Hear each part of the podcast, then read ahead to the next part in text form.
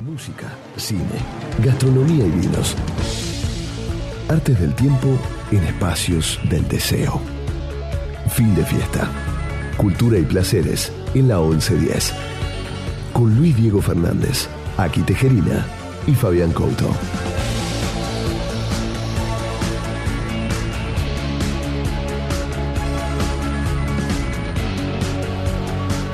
Hola a todos, ¿cómo están amigos? Aquí estamos comenzando un nuevo fin de fiesta. ¿Cómo andan aquí? ¿Cómo andan Fabián? Muy ¿Todo bien. Espectacular, lo vi a Couto llegar en la moto y es una cosa espectacular, algo digno de ver. Qué hermosura. Muy veloz. Eh, sí, rápido y furioso. Eh, 20 Rápido y cool. Bien. Hoy es el 29 de septiembre y son las 22. Día de ñoquis. Bueno, muy bien. Y para el programa número 175, que es el ñoqui también. La garlopa. La garlopa.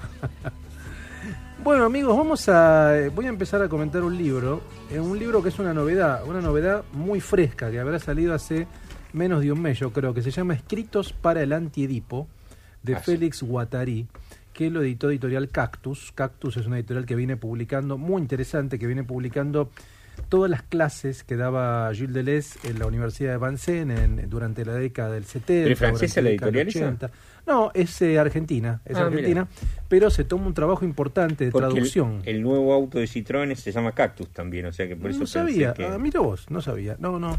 Es una editorial argentina que viene haciendo un, un trabajo muy interesante de traducción de las clases que dio Deleuze en la década del eh, 70, 80 eh, en, en esta universidad, eh, París 8 se llama hoy, y está publicando, en este caso, no es un libro de Deleuze, es un libro de Guattari que coescribió con Deleuze el Antiedipo en el 72, que se llama Escritos para el Antiedipo, y es muy interesante ¿por qué? Porque el libro es algo así como manuscritos, cartas, papeles inéditos que Guattari le fue enviando a Deleuze sistemáticamente, haciendo como una suerte de ping-pong en la elaboración del libro. Es un libro escrito a cuatro manos, por lo tanto ahí lo que se ve un poco es la cocina del Antiedipo. Eh, para quienes no han leído el Antiedipo, es un libro que se publicó en el año 1972, no es un libro de tan fácil lectura porque tiene un lenguaje un poco barroco, un poco complejo. Para, para hacerlo un poco más sintético, lo que yo les diría es que el Antiedipo es, tiene un, un subtítulo que es Capitalismo y Esquizofrenia. Entonces, Qué lo es muy bueno el, el subtítulo. Qué flash. Y es un análisis, uno podría hacer un análisis del capitalismo en clave psicológica. Y por supuesto hay también una suerte de crítica, desde el título ya muy fuerte, al psicoanálisis, porque se llama el antiedipo el libro. Entonces hay una crítica al complejo de Edipo como el complejo que estructura a la realidad psicológica de los individuos, a una, un psicoanálisis muy privatizado, muy metido en la esfera familiar. Un poco la, como la hipótesis que tiene el libro es que el deseo en verdad no es algo individual, sino el deseo es algo social. Está inserto en la historia, está inserto Es en verdad. el mundo, ¿no? Claro. Claro. uno, es imposible que uno se piense a sí mismo como individuo si no piensa a la sociedad y, y- y uno tiene que pensar a la economía, y ahí está el capitalismo, por supuesto, también, las relaciones de producción y todo eso. Bueno, pero lo que plantean tanto Deleuze como Guattari es que el deseo es producción. O sea, uno cuando desea, produce, y por lo tanto el capitalismo también es una máquina de producción. Bueno, es muy interesante. Ahora, este libro, y yo fui marcando algunas partes porque es interesante también para ver cómo trabajaban Deleuze y Guattari, cómo coescribieron el libro. Y también hacia el final hay unas cartas que son bastante divertidas de Guattari, eh, que voy a leer algunos fragmentos seguramente, pero después de la canción. Ahora quiero ¿Un leerles- intercambio hacían así entre ellos o no? un intercambio, ¿verdad? Son textos que le mandaba Guattari y los leía Deleuze, porque aparentemente el que escribía era Deleuze. Lo que pasa es que escribía en función de las cartas y las devoluciones que le hacía con Guattari. Por ejemplo, acá hay una introducción, el libro está compilado por Stéphane Nadeau, que es un especialista en la filosofía deleuziana, dice, Deleuze y Guattari dice, eh, perdón, eh, que lo primero que salta a la vista cuando uno examina los intercambios, dice Nadeau, entre Deleuze y Guattari es el trato de usted. Más aún cuando ese trabajo se desarrolla en una época en la que se hablaba más fácilmente de camarada que de señor. Guattari precisa, Gilles y yo tenemos cierta propensión a tutear a casi todo el mundo. Y sin embargo, desde hace más de 20 años nos tratamos de usted. Hay entre nosotros una verdadera política del disenso, no un culto, sino un cultivo de la heterogeneidad que nos hace a cada uno reconocer y aceptar la singularidad del otro. Gilles es mi amigo, no mi pareja. Esto me gustó porque, a ver, en la, en la época, piensa en este libro es del año 72. El proceso de producción venía desde hace un par de años, pero En Francia hasta hace muy poco la gente dejó de tratarse de usted. Era muy común que padres e hijos es bu, todo era bu, no tú. Bu. Sí, bu. Entonces es una sociedad muy pacata, muy conservadora. la familia de mi madre viene de Francia y se siguen hablando de usted hasta Usted. el día de hoy. Tal Y cual. usted. Francisco, Acá, bueno, está Claro. marcando esto, que ellos ya en la década del 70, eh, el trato era de usted, ¿no? Y es un libro que es muy, es muy también posmayo del 68 en muchas cosas. Pero, y pues acá hay una, una metáfora muy interesante, en Mil Mesetas, otro libro de Deleuze y Guattari, ah, se habla de la avispa y la orquídea. Ustedes saben que la avispa o la abeja y la orquídea eh, colaboran a su proceso de reproducción, ¿no? Porque una lleva el polen, bueno. Y acá compara esa cuestión de la avispa a la orquídea en el proceso de producción de la escritura de Deleuze y Guattari. Dice, esto lo dice Nado, Guattari y Deleuze estaban ligados entre sí como la avispa puede estar ligada a la orquídea, es decir, a la manera de un rizoma. ¿Cómo van a ser relativos los movimientos de desterritorialización y los procesos de reterritorialización? ¿Cómo van a estar en constante con- conexión, incluidos unos en otros? La orquídea, la flor, se desterritorializa al formar una imagen, un calco de la avispa, pero la avispa se reterritorializa en una imagen. No obstante, también la avispa se desterritorializa debido a una pieza del aparato de reproducción de la orquídea, pero reterritorializa la orquídea al transportar el polen.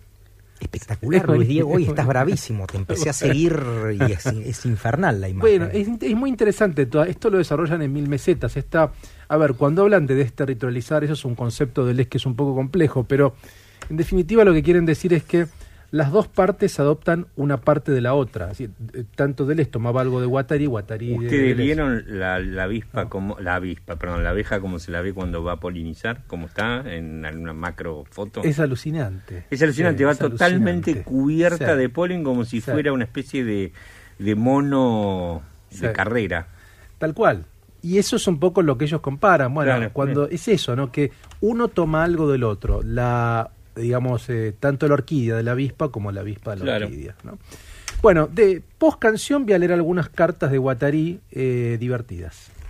Bueno, muy bien. Vamos a, a arrancar entonces fin de fiesta con una banda que no tiene problema de Edipo, porque justamente directamente no, no, no, no nacieron de padres, nacieron de máquinas. Eh, esto, este tema es Electrocardiogram y esto es Kraftwerk y pueden aplaudir si quieren.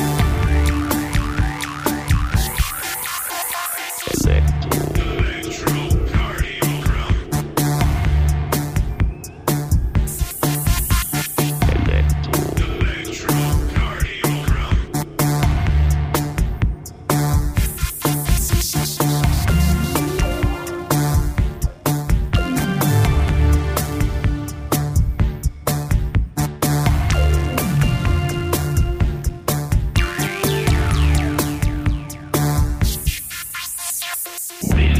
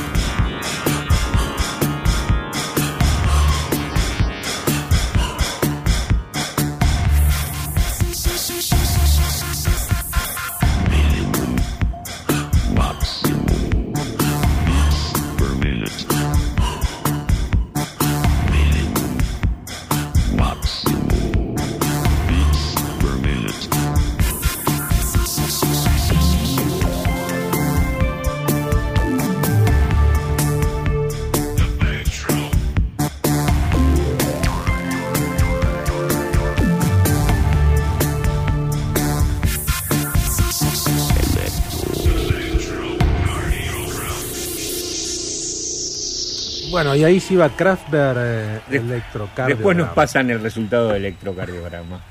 Florian Schneider y Ralph Hutter. Ralph ¿no? Hutter, Florence Schneider, Sí. gran dúo. De de- asesinos seriales. de asesinos seriales del tecno. Son verdaderos asesinos seriales del tecno. Absolutamente. Che, bueno, justo, justo sí, cuando hablábamos dale. Y, y salió el tema del mayo francés, hay algo Dale. que dijo Fabi que a mí me hace gracia, que es, estos se- tienen la los reyes, la revolución francesa, el mayo francés, después es el amigo, lo- es toda una cosa, los franceses tienen una bipolaridad hermosa. ¿eh? Y se nos fue Chirac ayer. Se nos fue Girac. se Sigo, fue sigo Girac, con mi sí. lista de... Sí, De gente- fue Girac. tirando gente abajo del los ascensor. franceses tienen eso que, por un lado, son muy como conservadores en algunas tradiciones, eso es muy Son claro. conservadores. Sí, pero cuando cambian, hacen una revolución. Cuando cambian, cambian. Ah, sí, cuando sí, deciden sí. cambiar, deciden cambiar. Pero mantienen ciertas tradiciones. Y son igual. conservadores ¿No? también en sus relaciones de tener sus amantes, por ejemplo. Claro, sí, la amante es parte de- del formalismo de la relación. totalmente. Bueno, vuelvo a escritos de la, para el antiedipo de Félix Guattari, Ujú. editó de Editorial Cactus. Quería leerles por lo menos un par de, de- de párrafos. Hay una parte hacia el final, bueno, hay está todo el desarrollo de, estas, de estos manuscritos que le mandaba Guattari. Algunos son muy técnicos, son muy para filósofos, digamos, pero hacia el final hay algunas cartas que son algunas muy divertidas. Por ejemplo, ¿no? 28 de marzo del 72, esto después que haya salido el antiedipo. Y me interesa porque habla de Lacan y de la muerte. Dice, siempre la dificultad de acostumbrarse a ese escándalo. Una pila de huesos en la salida. Lacan que se queja de la ingratitud de sus alumnos a la hora de su muerte. Qué gran problema. Como si morir fuera especialmente un problema de los viejos. Como si a partir de cierto momento se volviera un problema. Siempre me he envenenado con eso, no entiendo. ¿Qué va a pasar? ¿Cómo juzgar a partir de nada? Un gruñido atroz, un espasmo, qué sé yo. Y ya, se quita el decorado, se evacúa el piso, se retira el cielo, la gravedad. Es verdad que las cosas del deseo evacúan por un tiempo esa relación con la muerte. Droga de eternidad una y otra vez. Buenísimo. En el fondo, lo que es totalmente idiota, y esto me gustó, es envejecer. ¿Por qué esa formalidad, esa decadencia, ser y luego no ser? Vaya y pase, pero arrastrarse, entrar en la tangente de lo podrido, apestar, joder a todo el mundo, ningún interés. Buenísimo. buenísimo esta diferencia entre envejecer y morir. Está bien, porque morir, como dice acá Guattari, es como que te saquen el decorado. O sea, Claro. desaparece el decorado, desaparece Es genial eso que te vayan retirando. Todo Sí. todo. Y, eh, pero sí, el proceso de envejecimiento, de, de como de la podredumbre y de la decadencia, es un poco, yo no sé cómo les pego a ustedes, pero cuando uno empieza ya a detectar que ya el físico no es el mismo, que ya la cana, que ya... Y algo... Mirá, algo- te cuento que me pasa a uno mí- esté bien, ah, jode un poco. Yo por escuchar la música fuerte estoy quedando medio sordo y cada vez veo peor, pero me, me nació la intuición. No sé, ya no necesito tanto el oído y esto y lo otro. Claro. ¿Qué sé yo? Es una forma extraña de verlo. Y no sí. En el Sí. boxeo hay un modismo que se usa mucho, es que al final hasta el banquito del rincón te saca. Claro, claro. Sí. Y sí, pero uno se da cuenta, cuando uno era más joven, si uno tenía una noche más complicada, rápidamente se recupera. Ahora necesitas un par de días. ya. Decímelo a mí que vengo.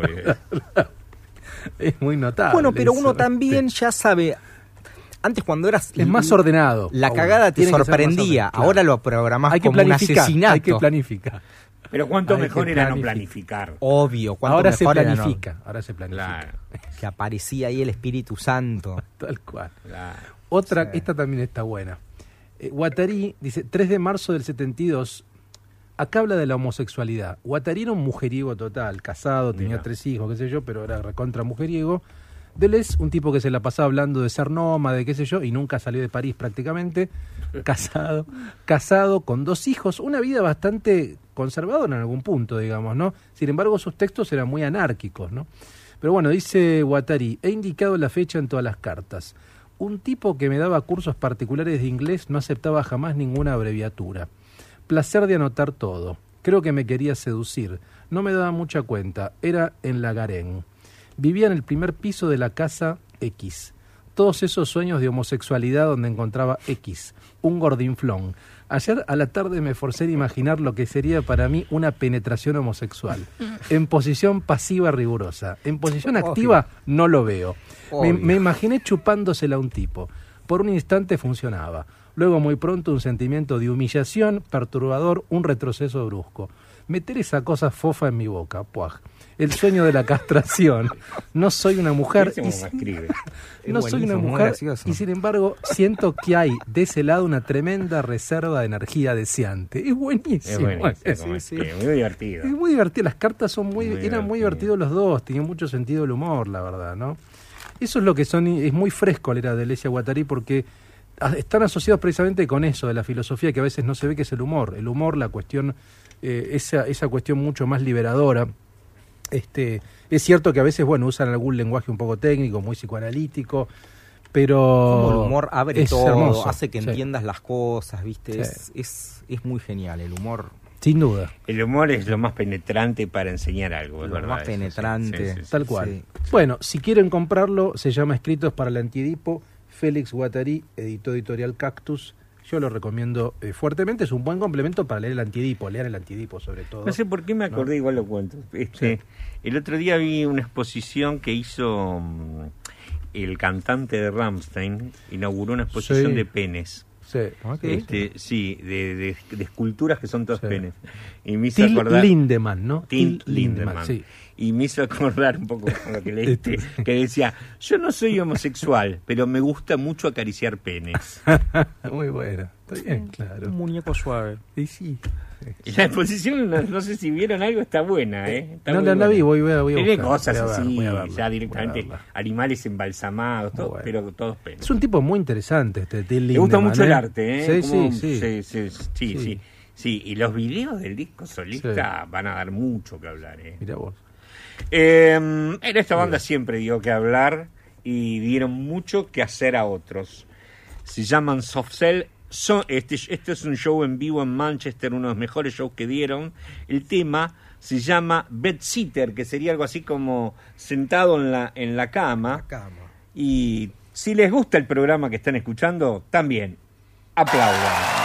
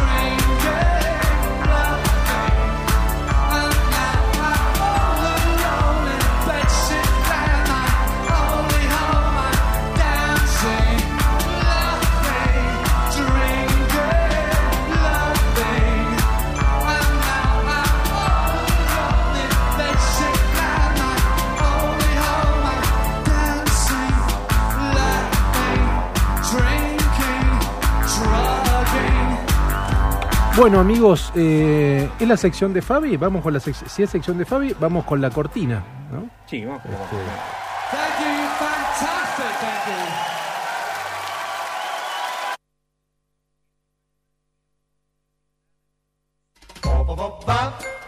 El vino nace, bebedor se hace.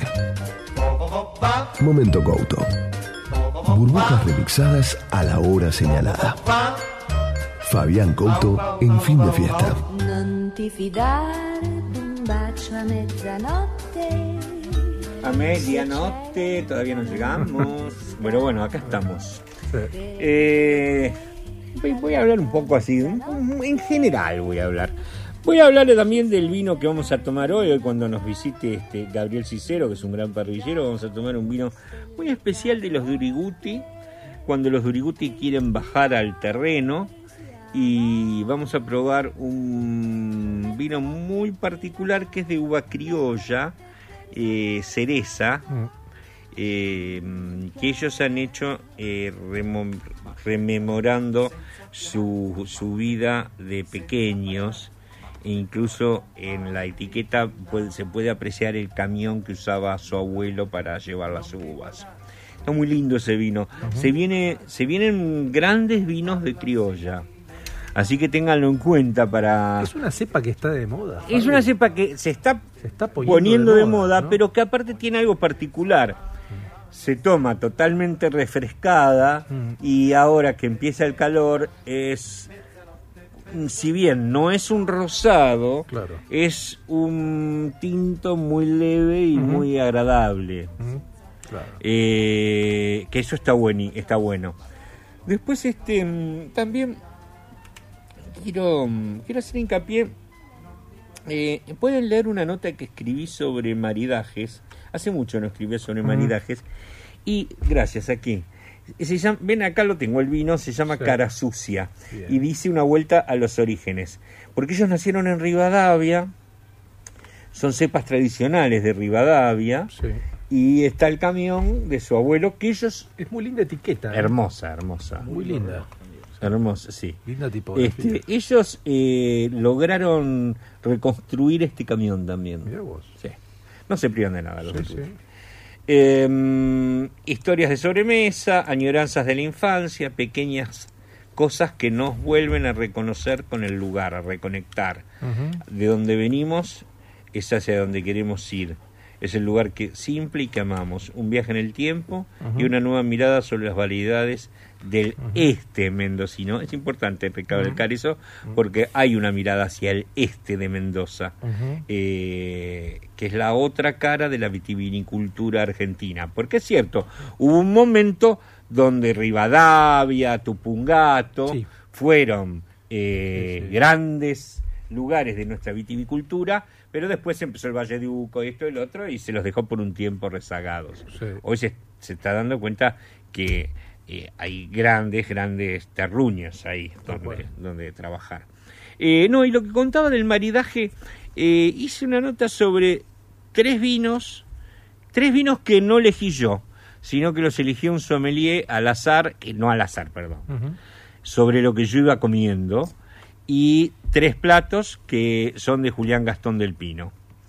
Eh, y la verdad que está muy bueno indagar en cómo tal vino va con tal plato eh, de un menú que es de, de- de muchos de muchos pasos. Yo solo reseñé tres comidas, tres vinos y expliqué por qué para mí estaba el hecho de que se llevaran bien. Y la verdad que me gusta cómo quedó esa nota y si están, por ejemplo, estudiando como nuestro productor sobre vinos, Sí, es interesante leer algo así. Sí. Eh, así que pueden entrar en, en Guía Olio, en, en mi columna Sí. que es Couto Dixit, en el blog de Guía Olio, y ahí van a encontrar, se llama, la nota se llama Tres vinos, tres comidas, porque en realidad está hecha la nota en bico, Claro. vino y comida. Tal cual.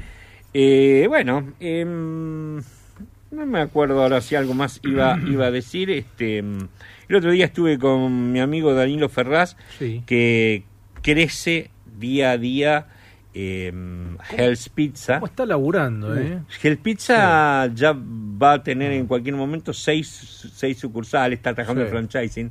Pero quiero decir esto porque Hacía muchísimo que no iba, en realidad fui para, para vernos al mediodía, el sábado a la tarde estuvimos un rato ahí. Él no comió, yo comí. Y este está muy bueno cuando volvés a un lugar que es de un amigo, porque si no es duro aparte de tener que decirlo, lo diría. Pero que la pizza está buenísima, está mejor que cuando arrancó, en serio. ¿eh? Mirá, sí. Sí, sí, hay muchas cosas que fue perfeccionando.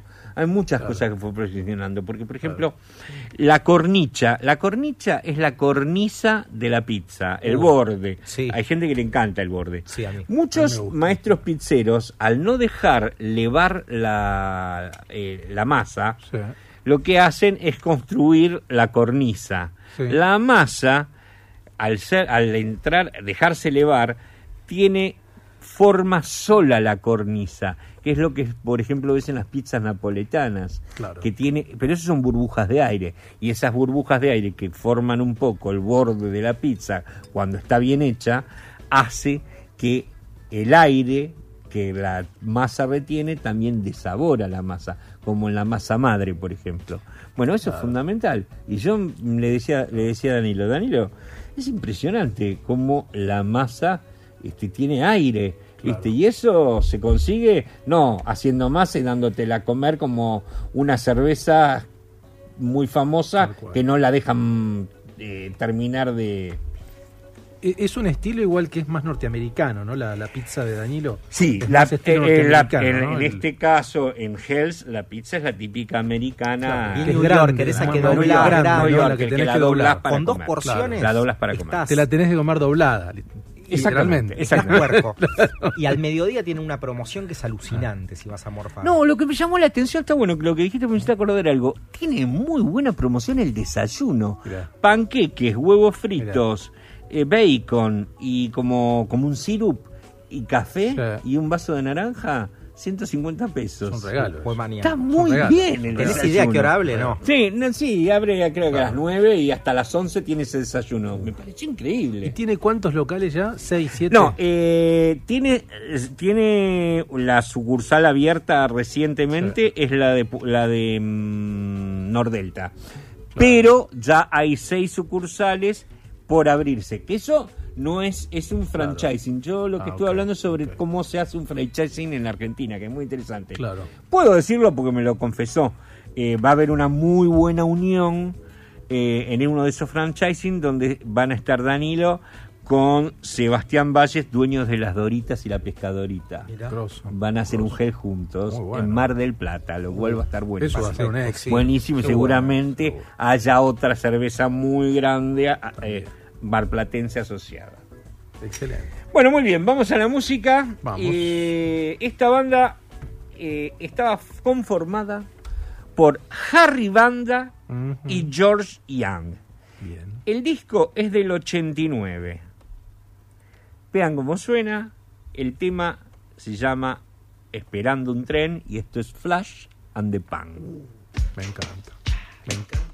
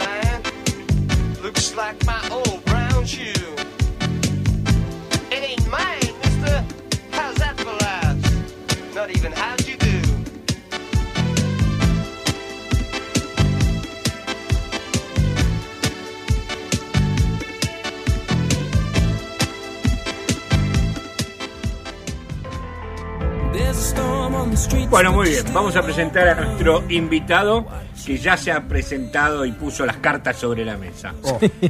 Eh, Todo el mazo, sí. Sí, todo el mazo.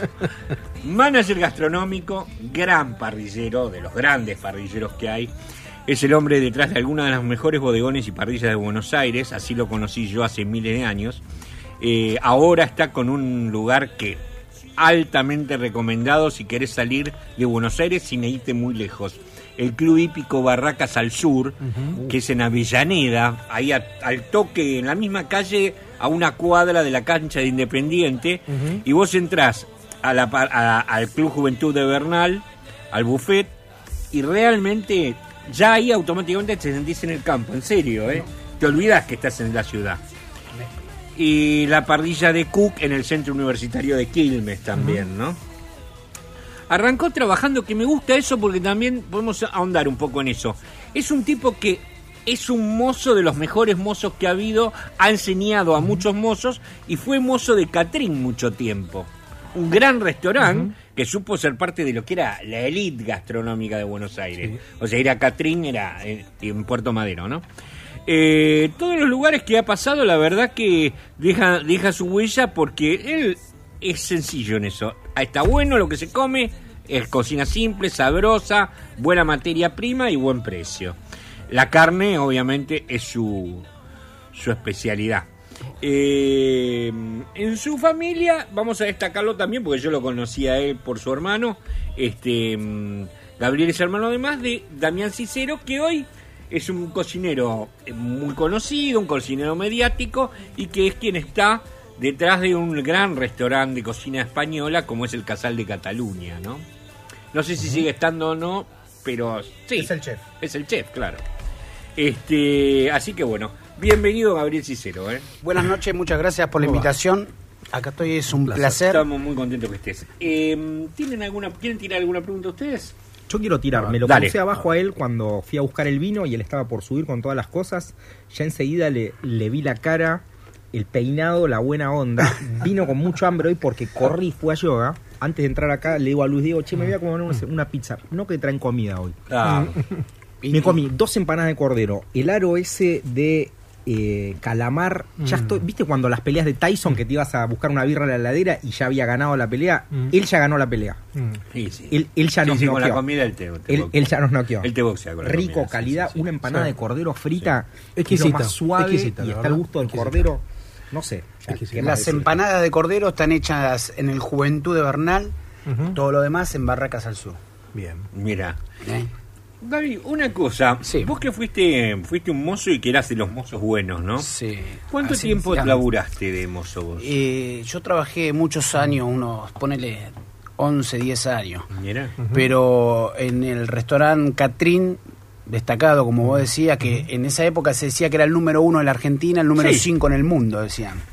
Eh, así que ahí trabajé seis años y medio aproximado. Wow, can- cantidad. Sí.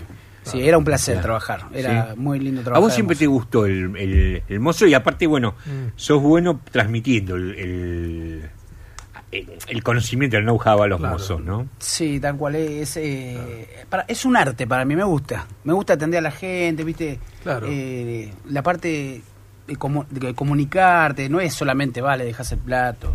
Y ¿Cuáles aparte, son? Eh, hay que ser un sí. vendedor para ser un buen mozo. Claro, eso es lo que te quería consultar. ¿Cuáles son para vos como los atributos de un buen mozo? Viste que hay tanta gente ahora, tanto chico que para zafar eh, está como, como siendo mozo un rato, pero uno cuando va a un buen restaurante y es atendido por un Tal mozo cual. que te das cuenta de años y que labure, ¿cuál es para vos que conoces el oficio las características de un buen Claro, mozo? tiranos Sí. algunas cosas que ¿Cuáles viste son? decir. Y, por ejemplo, vos tenés que decirle esto al cliente, esto, Claro. No, mira, te voy a decir, lo principal, la simpatía.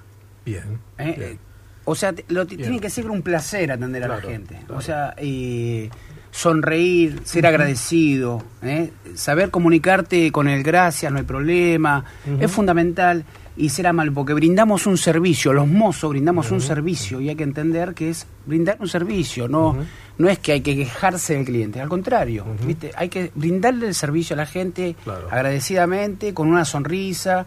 eh, Claro. lo- todos tenemos nuestros días, pero bueno, hay que intentar ¿eh? ser... Y los consejos, viste, por ejemplo, a mí me gusta cuando un mozo te dice, mire, están pidiendo mucho, porque ojo que no, me- Tal cual. eh, viste, eso está bueno, ¿no? Sí, Porque el, el mozo tiene que ser vendedor, pero también tiene que ser realista, porque por vender demasiado Ah, eso, eso, ¿eh? Claro. hace que el cliente consuma de más, eh, que no termine la comida.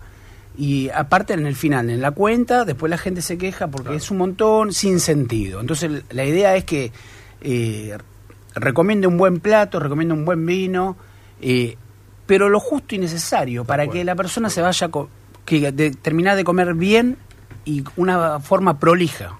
Claro. ¿Entendés? O sea que hasta Claro. con la cuenta y todo, inclusive decía, uy, qué bien que comí, qué bien, con un buen precio. Tal cual. Pero hay que venderlo, ¿no? el, El unos vino. mozos, hay unos el tiempo mozos- es importante, ¿no? También, o sea, digo, Claro. viste, que los tiempos a la mesa, digo, porque no depende solamente del mozo, pero bueno, quizás el mozo sí puede estar atrás de que no tener colgada mucho tiempo una mesa, ese Eh, tipo de cosas. Claro. Porque eso pasa. Eso No, pasa es bastante. fundamental. El mozo. Claro, puede pasar por la cocina, no por el mozo, pero... sí. Mira, ¿viste esa puerta vaivén de las cocinas? Sí. De la, de la puerta para el salón, el mozo camina tranquilo con una eh, simpatía, ¿no? Demostrándole al cliente una paz y una tranquilidad. De la puerta de la cocina para el otro, tenés que entrar corriendo y... eh, eh, yo siempre digo, ¿sabes lo que, lo que le digo a los chicos en la gastronomía, a los que trabajan conmigo? Que en el momento de la batalla es como cuando los chicos de la primaria, sucedía más antes, ¿no? Quizás, iban a jugar a la pelota. Se juntaban los chicos del grado, jugaban a la pelota y se peleaban. Sí. Pero terminaba el partido y ¿qué pasaba? Iban a tomar la leche todos junto a la casa. Claro, bueno, en el momento del, del despacho, ¿eh? se pone áspero Sí, porque sí. tenés que tener ese estrés que necesitamos, ese famoso Esa estrés. adrenalina, claro. Claro, eh, el, el estrés sano le llamo yo Sí, sí. La para eh, viste reclamar el mozo tiene que ir a reclamar al cocinero el cocinero lo va a frenar y bueno así pero el cliente nunca se tiene que enterar de eso Claro. no por supuesto Claro, ¿eh? claro, o sea que claro. salís de la cocina Claro. te enojaste adentro pero salís de la cocina con una cara Claro. eh, con una sonrisa Tal cual. ¿Cómo te nació a vos tanta...? Porque vos, vos sos un tipo que o podrías, tenés tus propios restaurantes, podés manejarlos, pero hay un lugar que vos no abandonás nunca, que es la parrilla. Es la parrilla, O sea, la sí. parrilla está siempre, vos y, y la parrilla es, es vos. Yo creo que, conociéndote, es un secreto que si vos estás en la parrilla, el, el corte va a estar bárbaro, la carne va a salir como la querés, todo. Pero bueno, podría... ¿Cómo te nació el amor por la parrilla tanto? Pues tu hermano también es parrillero. Sí. Los, los, los ciceros son parrilleros. Eh, sí, al mono le encanta hacer, eh, le gusta hacer el asado mucho en casa. Yo eh, cuando vamos a la casa de nuestras madres, le hace el mono siempre es fanático, hace... Sí, yo veía- sí, veía eso, sí, me acuerdo. Le gusta, lo hace muy rico, muy bien. Eh, lo mío fue, lo de la parrilla, te voy a decir la verdad, tenía una parrilla en una época muy importante, muy linda, todo, y la necesidad porque no hay parrilleros. Claro. En realidad no hay parrilleros. ¿Cuál es el problema con los No parrilleros? hay parrillero. Es un ser problemático el parrillero no a lo, no lo toman como carrera, sí, es un ser problemático. Claro. El parrillero es un problema. no, no lo toman como carrera, ¿entendés? Entonces... Pero que es, es- es como una cosa de No, paso. es que se lo cree- hacen tiempo claro, y se no, lo, lo hacen quizás por el dinero del día Claro. y, no, y no le importa. Y Bueno, ya después capaz no viene porque ya tiene algo de guita encima. Claro. Y entonces, ide- eso dos tipos de parrilleros. Uno es el gordo que es de vino tinto, que es un que Sí, transpira, y otro el flaco, flaco, flaco que es de ginebra. El de- El de, el de bebida espirituosa. Yo por ahora, después te digo cómo termino. después para qué lado. Ojalá que sea para el flaquito de Ginebra, pero bueno. Ahora, pero Este- es, es- es raro, ¿no? Porque acá en la Argentina, donde el asado es la institución número uno, y no hay parrilleros. Son no, no hay cowboys parrillero, para mí. porque Para es mí son increíble, cowboys. No, no, es que el Claro. tema es así. Son medio cowboys. Yo siempre Claro. digo que debe haber, y seguro hay gente que hace mejor el asado que yo, la parrilla Claro. mejor que yo, pero en casa. Claro. Porque después, Claro. claro. en la parrilla de una de, de un, restaurante, restaurante, de una claro. parrilla, cuando se te juntan 40, 50 comandas, donde vienen los mozos, cual.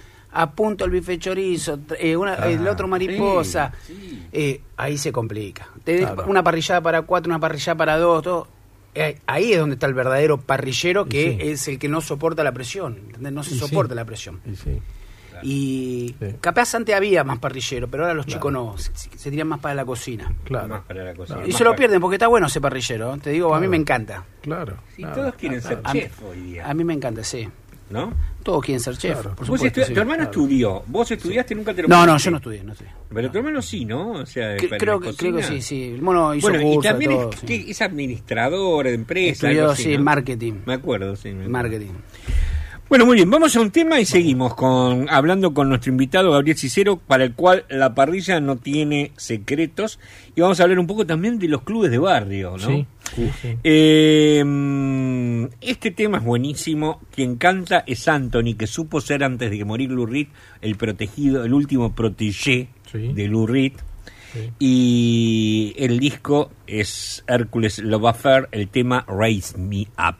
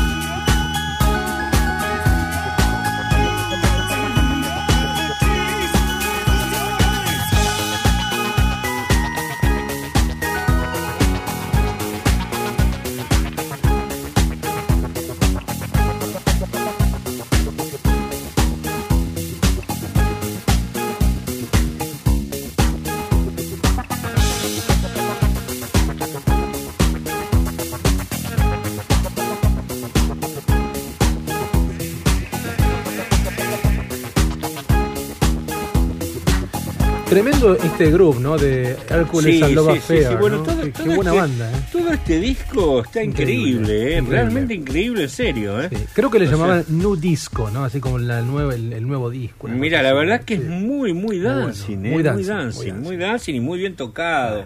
Las, las, las bases son increíbles. Son increíbles, sí, sí. Increíble. Bueno, Sí, y la sí. voz de él es muy buena, muy, Sí. muy, muy buena. Hay una chica que canta también. Nomi un Ruiz se no llama, una chica trans. Sí. Nomi Ruiz. Sí, canta muy bien. Muy también, bien, Canta muy bien. sí, sí. ¿Hay Bueno, algún- seguimos con Gabriel Cicero, gran manager, manager gastronómico y parrillero, ¿no? Y, y ha sido 11 años mozo, nos Sí. confesó también.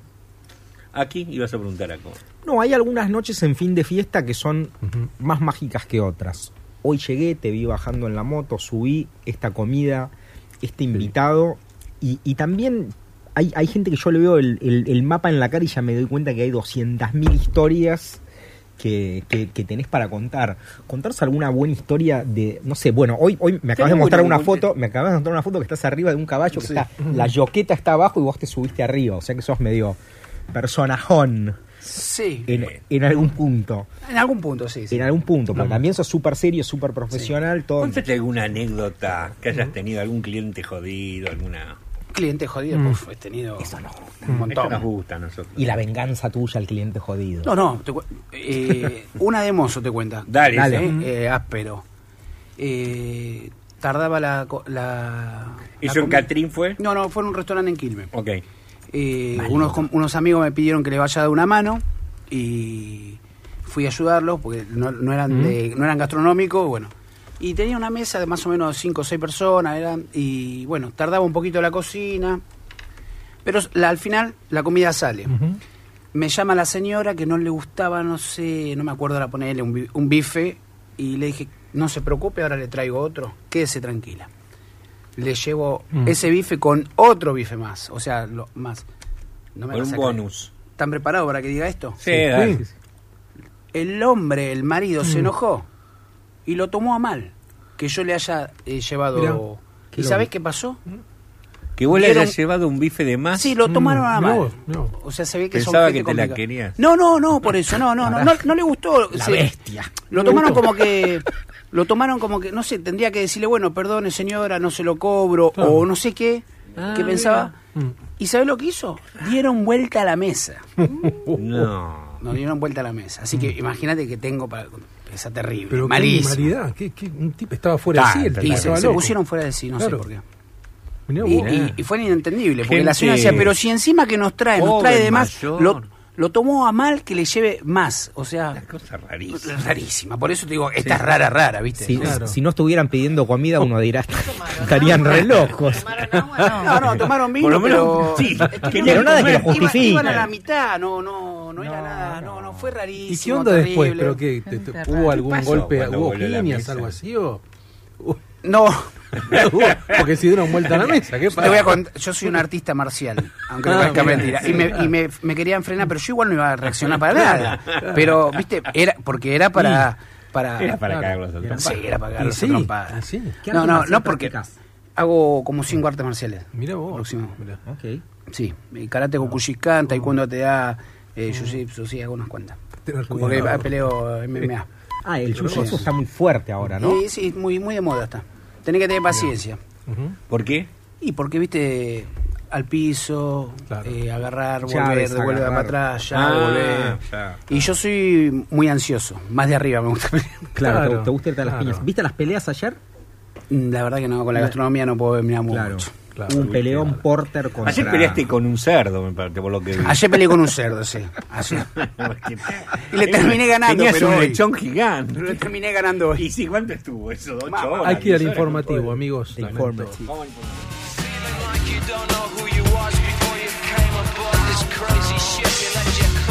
You found your skip. You made a move. You made the move to blues. You never found your crew. Fin de fiesta. Los domingos de 22 a 0 en la 1110.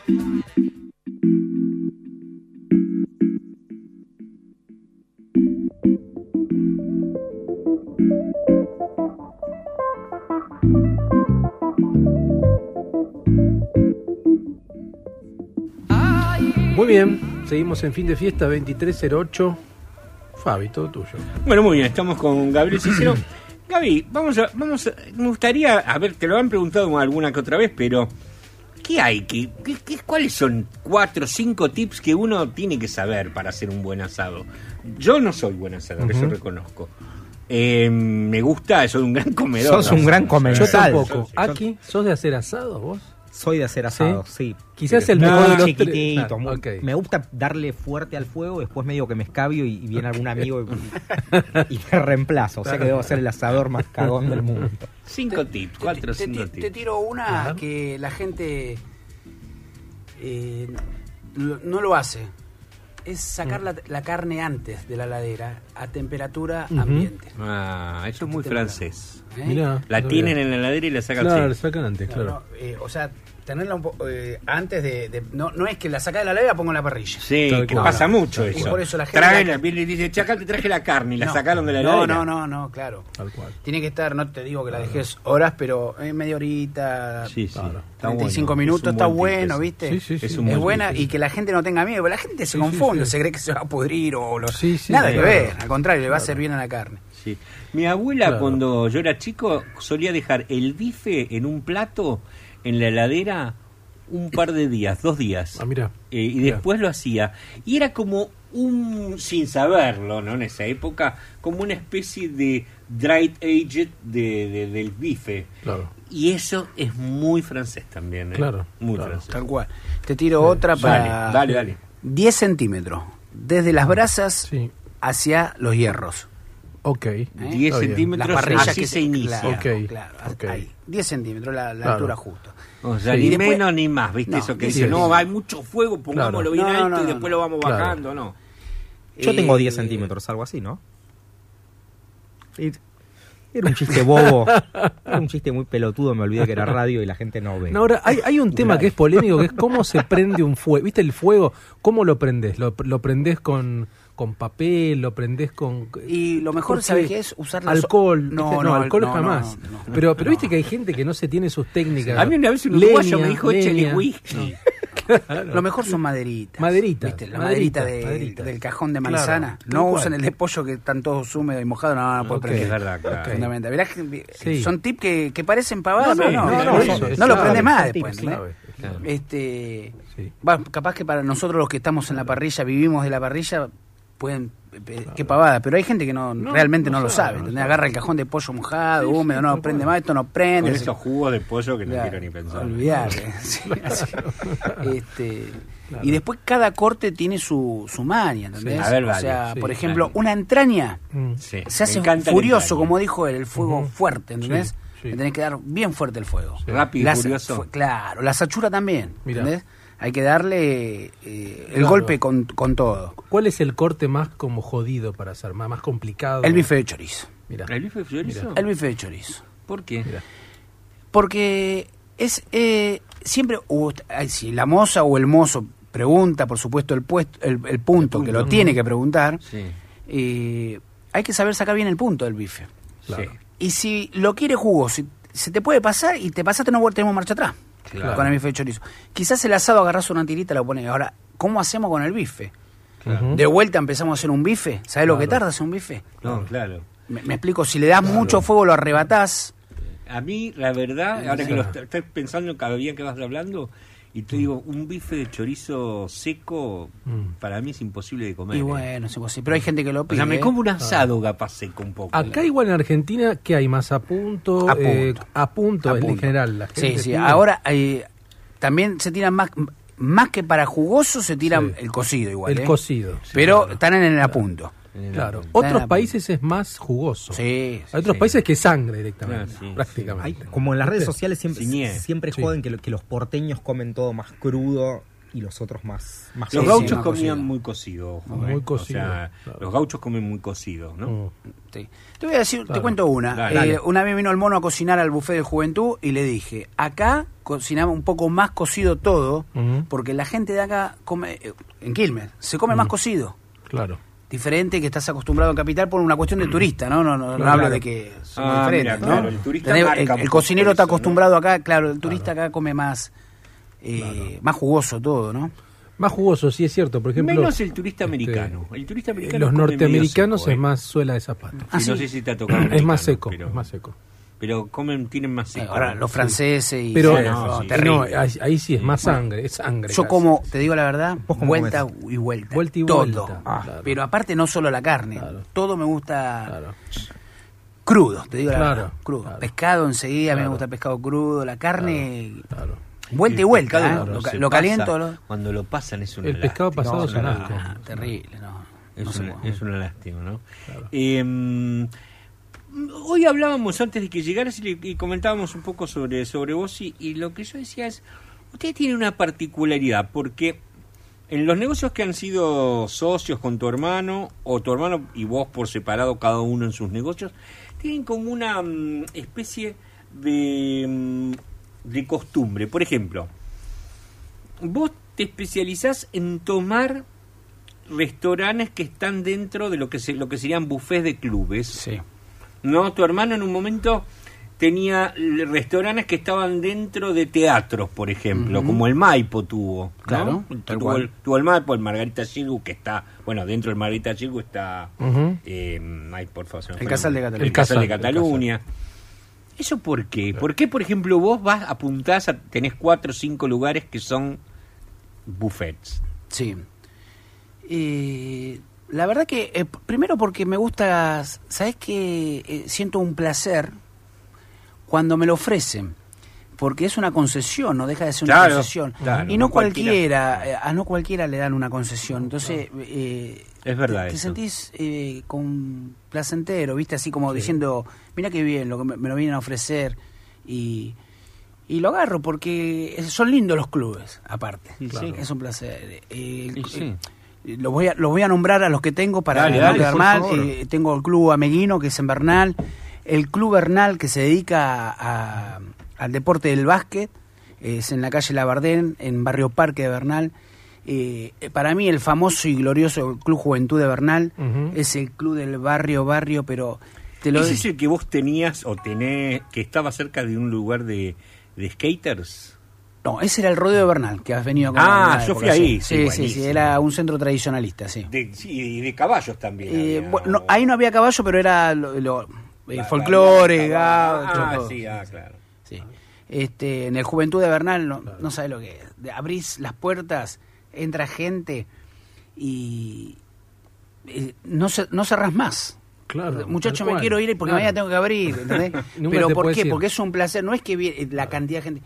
Vos vas un día, al otro día estás hablando con alguien de ya. Te haces amigos. son- son- es un verdadero club social. Qué lindo eso. Eso es impagable. Qué Eso, lindo eso. yo siento un placer cuando eh, pa- pasamos los partidos y, y- y está el, el famoso Boca, el famoso River, ni un problema, ¿viste? Y termina el partido y discutiendo y riéndose. Y... Fantástico. Los Hoy pibes de día eso 17 es una gran cosa. con los señores de 80 años, eh, Claro, todos bueno, juntos. bueno eso, te digo la verdad, para mí es un placer. Claro. claro. Y esos son lo- lo- los gestos lindos, lo, lo- lo tener un negocio dentro de un club. No, pero aparte uno, uno, uno piensa que esos clubes ya están en extinción y sin embargo existen. No, existen y, y- vivos. y- y va- y cada vez vamos mejor. Mirá Sí, vos. sí, yo y creo cada que vez sí. son más necesarios, me parece esa, e- esa cultura donde, donde se juntan Claro. jóvenes y gente mayor Claro. a discutir lo que pasa en el momento, o sea, un Boca River, un Quilmes, en- eso es genial. Tal eso cual, en, sí, en- sí. en el día de hoy, de Es- la- es- que vos ves familias comiendo, que cada uno está con un celular, obvio. El, ex- el hecho colectivo y de la no agresión, hay mucho para aprender ahí. Vos sabés parece. que va, va el papá, bueno, viste, va el papá eh, a tomar una cerveza, se sienta en una mesa y lleva a la nena. Y, la, y después va el otro papá, lleva al hijo y el otro al otro hijo y así. Y entonces terminan los padres todos juntos, los chicos jugando en la cancha. Eso es fabuloso. Eso es tremendo. Está y no bueno. nos olvidemos que cada, cada minuto que un chico esté dentro de un club es un minuto menos en la calle. Y sí, no, ¿Eh? no. Y eso, eso Es hay que valorarlo, hay que cuidarlo, tienen que, Sí, hay que ir al club, hay que criarse. Yo me crié en los clubes también. Mirá. Vos te criaste en club. Me claro. crié en los clubes, por eso me, me gusta Ustedes el son deporte. originarios de Bernal, ¿no? Sí, yo nací en Avellaneda, después vivimos en Bernal. Bernal. Bernal, Tu sí. mamá Partido ahí, de ¿no? Quilmes, sí. sí.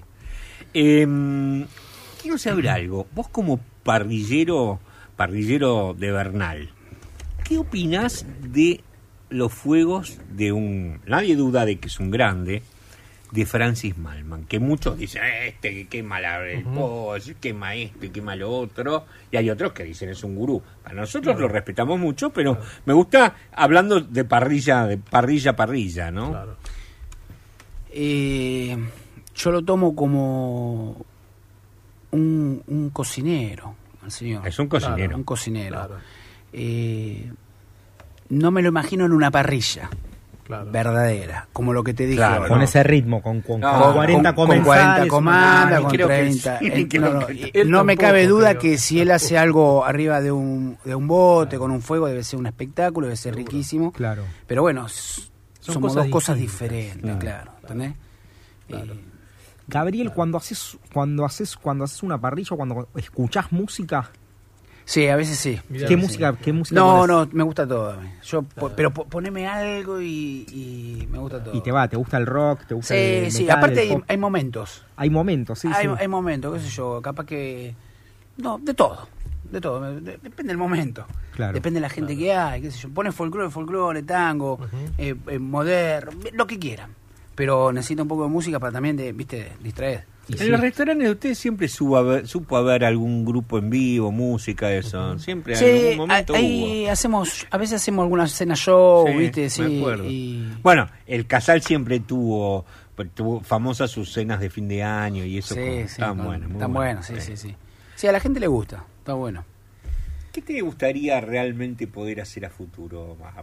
Vos ¿Estás bien? ¿Estás, co- ¿Estás a gusto con lo que haces? Pero me imagino que siempre te, seguís pensando en algo Sí, más. ¿no? eh, tengo un problema en mi vida de ansiedad, que mi señora me está escuchando y se ve reír y dice, de verdad, soy, un tipo ansioso, pero ansioso de verdad.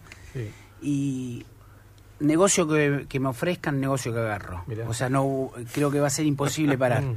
Eh, Bueno, ahora estás queriendo poner el gimnasio Pero- donde realmente claro, vale te, todo. Te, estaba- te estaba contando ¿Cómo que es ese eh, proyecto? es eso. Si eh, tengo, contarlo, tengo un no proyecto en mente de, tener- de poner mi, mi propio gimnasio. qué bueno. Hay algo que Eh, se llama el vale bueno. todo, pero no Sí. vale Que, todo. claro, Pues no, no, puedes meter claro. un dedo en el ojo. Es que en realidad no existe el vale en todo, el pero el mío va a ser vale todo. Va a valer todo. Como, como el club de la pelea. Fight Pero- Club. pero. Bueno, ese es un negocio, eh, ese es un, un negocio que en realidad eh, lo pienso hacer, Sí. no, no como negocio, pero a la larga sí, termina Sí, siendo negocio. sí, sí. ¿no? Bueno, es que, Debería es que vos intervenís negocio, bastante en la cultura, de donde salís, pasás de mozo, volvés a la zona, te integras con los clubes de barrio, haces, Ujú. haces tus restaurantes. Me parece alucinante tu viaje. Yo sé que primero sos de los invitados que van a volver a fin de fiesta y que cuando vuelvas de acá a dos años vas a tener el Disneylandia de Bernal Sí, o vas a ver esta en Portugal. A mí, me- a mí me frena Paola, que Paola es mi señora, Sí, me, sí. me frena y me dice, pará, pará un poco, ata-".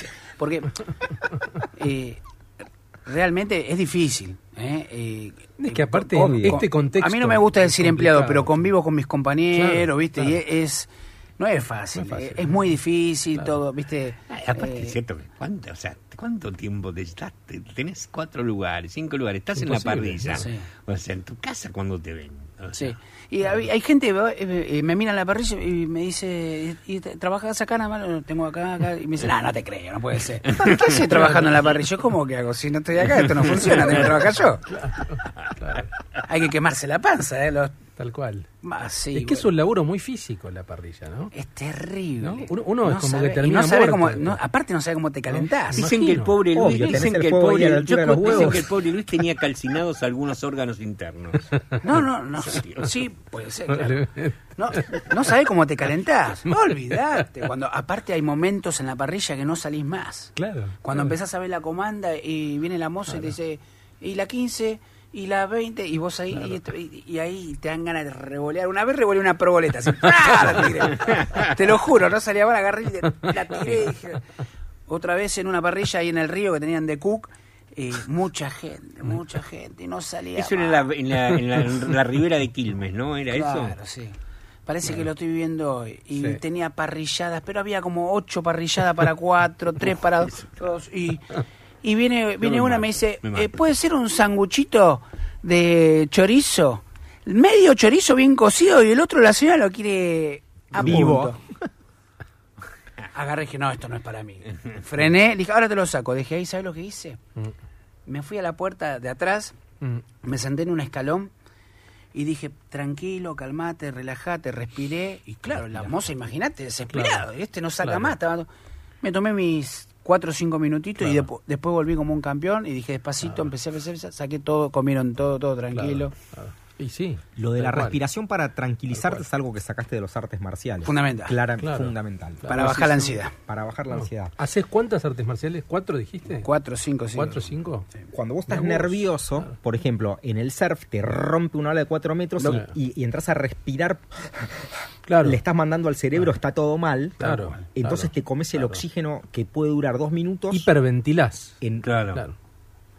Claro. 15 segundos. Claro, Entonces lo que tenés que hacer es, para tranquilizarte en cualquier situación, algún amanecer complicado, Todo, le todo. querés romper la cabeza a alguien, es son Sí, sí. Respirás, lo mantenés, haces clave. cinco respiraciones, Está cinco bien, regadas sí, en un minuto sí, sí. y ahí bajás Sí, lo sí, que sea porque le estás sí. mandando al cerebro, Te limpia los pensamientos. te limpia los Claro. pensamientos. Fundamental, Es ¿eh? Increíble. Claro. Es vos. increíble. Muy bueno. Bueno, vamos a un, vamos a un tema. Vamos, vamos. Estos tienen los pensamientos totalmente dañados. Son los, los t-shirts de su disco It Book. El tema se llama Dañado y canta Tracy Thorn.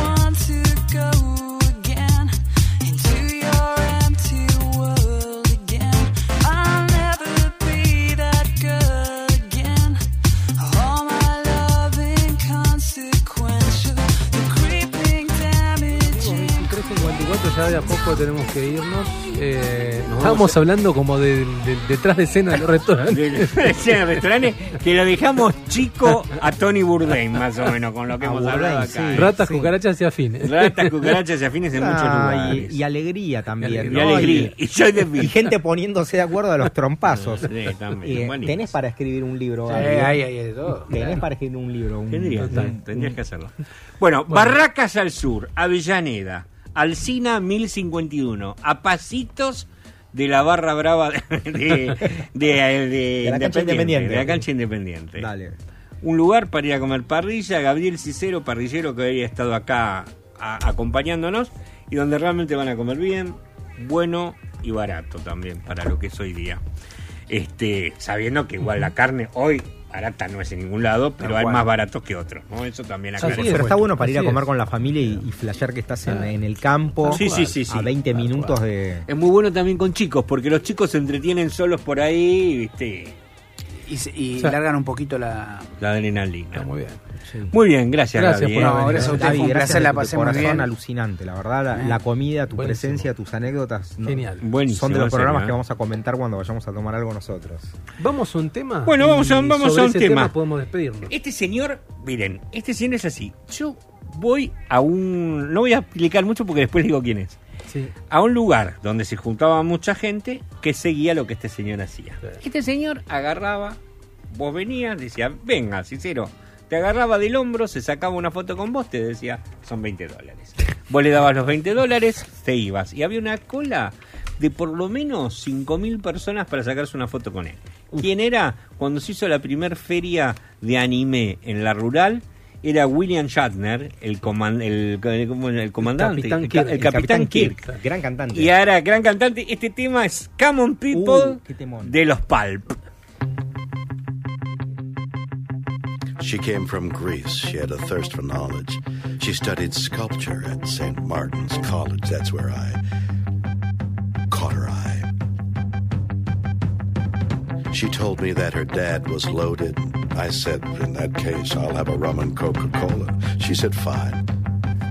And in 30 seconds' time, she said, I want to live like common people. I want to do whatever common people do. I want to sleep with common people. I want to sleep with common people like you. Well, what else could I do? I said, I'll see what I can do. I took her to a supermarket. I don't know why, but I had to start it somewhere. So it started there. I said, pretend you've got no money. She just laughed and said, oh, you're so funny. I said, yeah? Well, I can't see anyone else smiling in here. Are you sure? You want to live like common people? You want to see whatever common people see? You want to sleep with common people? You want to sleep with common people like me? But she didn't understand. She just smiled and held my hand. Ran to flags above a shop. Cut your hair and get a job. Smoke some and play some pool. Pretend you never went to school, but still you'll never get it right when you're lying in bed at night. Bueno amigos, y ahí con este temazo de William Shatner, gran versión, eh, gran, Gran versión, medio recitada. Gracias a Santiago Salto en la, en la producción, al señor Tomás Jureza ¿no? en la operación. Bien Tomás. Qué bueno cómo puso la música Muy bien bien, fuerte, eh, al taco. la casa. Fabián Couto en la musicalización. Gran lista, Fabio. ¿eh? Gracias. la verdad que me encantó. Eh, aquí Tejerina. Quiero eh, dejar mi reflexión. Paz y amor. Que todos los seres sean felices, que todos los seres sean libres. Muy, bien. gracias al señor Cicero. Por la, Bien por- Cicero, ¿sí? eh, muy Bien bien. Cicero. Muy bien. Mi nombre- Tarantinesco, ¿no? sí. Mi nombre es Luis Diego Fernández y nos Y a escuchamos. Chao. locutora Y a, a nuestra locutora, perdón. unas Sí, anécdotas. sí, sí. Ay, sí, por favor, bien, chicos, bien. prepárense que mañana llueve, ¿eh? Muy bien. Máxima Me voy 28 ya, con lluvias. Chao, amigos. Hasta luego.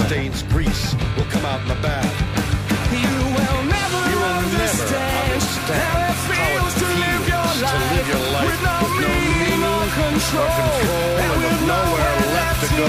You're amazed that they exist, and they burn so bright while you can only wonder why.